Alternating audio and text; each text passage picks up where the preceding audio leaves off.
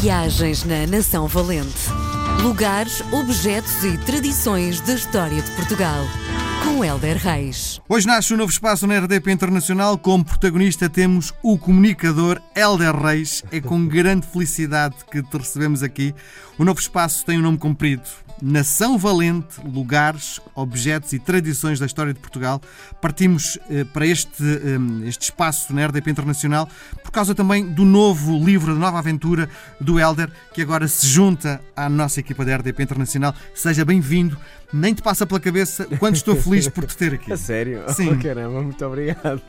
Bom, vamos lá olhar para o teu livro. Que livro Então. é este, no fundo? Ahm, olha, primeiro, muito obrigado. Obrigado por essa boa vibração e boa energia. E um olá a todos os que, os que nos ouvem.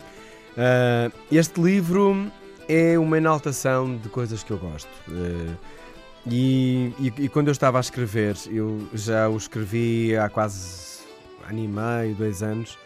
Ahm, o, o propósito era sempre hum, as coisas que nos orgulham, sabes? Aquilo que tu, quando viajas e vês num museu ou vês numa rua ah, de referências portuguesas, tu ficas, epá, estivemos aqui, in- incrível a nossa história. Ah, passada e presente. E portanto, a ideia é mesmo elucidar. ou- é é assim, hoje em dia tu encontras tudo ah, googlando, não é? Sim. Uh, mas eu aqui pretendi reunir uh, os lugares, os objetos e tradições, uh, tudo no, no mesmo espaço.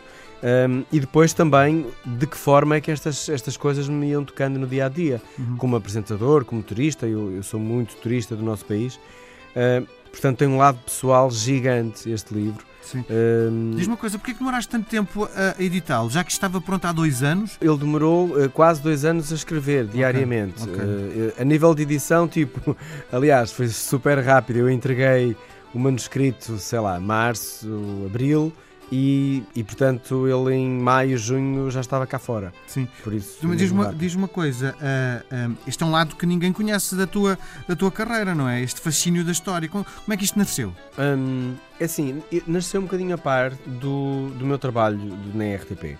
Um bocadinho muito, não é? Porque hum, o nosso trabalho passa muito por pequenas histórias, pequenas revelações, pequenas curiosidades e muito pelas pessoas que eu acho que são os melhores contadores de histórias de sempre. O meu livro anterior tinha um, tinha um lado que este não tem, que era o, o disse que disse, os mitos, aquelas coisas. E eu chegava à Terra, então as pessoas contavam a lenda do castelo ou da rua. Ai, disse que apareceu aqui. E eu gosto muito disso. Tem um lado eh, verídico muito questionável, mas eu não me importo rigorosamente nada. Porque é um testemunho oral muito bonito e é um contacto com as pessoas que me fascina bastante. Eh, Então deixa-me ver se entendo. Tu Hum. ah, estás a fazer o programa e vais tirando notas mentais para Sim. aquilo que estás a ouvir E pelos às vezes físicas passas, não é? e às vezes físicas. Sim, e vou, vou anotando. Eu tenho na minha secretária um caderno onde vou escrevendo uma série de sugestões, até porque poderão dar outros trabalhos para a RTP, para outros programas, eh, ou então para outras histórias. Eu também tenho um blog que se chama Água em Azeite, é um blog zero comercial, por isso é que eu digo, é um blog de escritor, ehm, onde eu vou escrevendo coisas da vida e, e às vezes histórias que me vão tocando.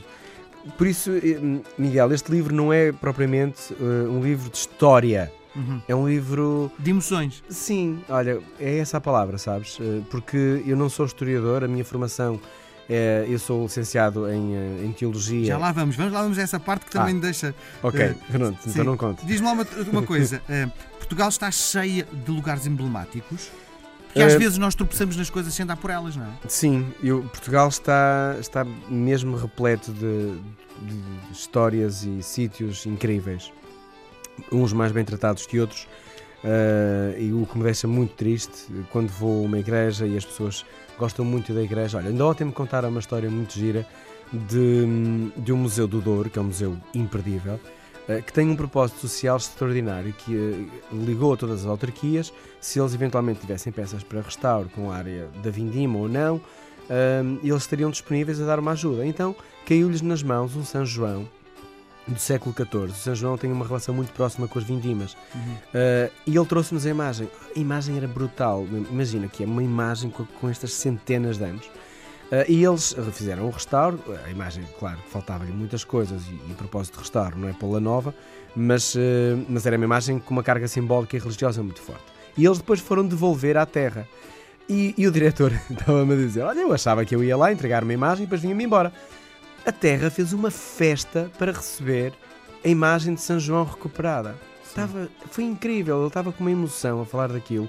Isto é uma história muito bonita. Já Claro. me dava para uma história para eu escrever, não é? Claro. Eh, E, e é esta história que eu gosto da história e que eu tento passar para, Sim. para os livros. Basicamente, eh, o período de confinamento serviu-te para eh, sentares e eh, agarrares em tudo o que foste vivendo, todas as emoções que foste vivendo ao longo do tempo, para escrever este livro. Sim, e algumas muito pessoais, porque hum, no- durante o confinamento perdi a minha mãe e a minha mãe sempre foi eh, um- uma motivadora das minhas ações eh, escritas, televisivas, de cantorias, tudo isso.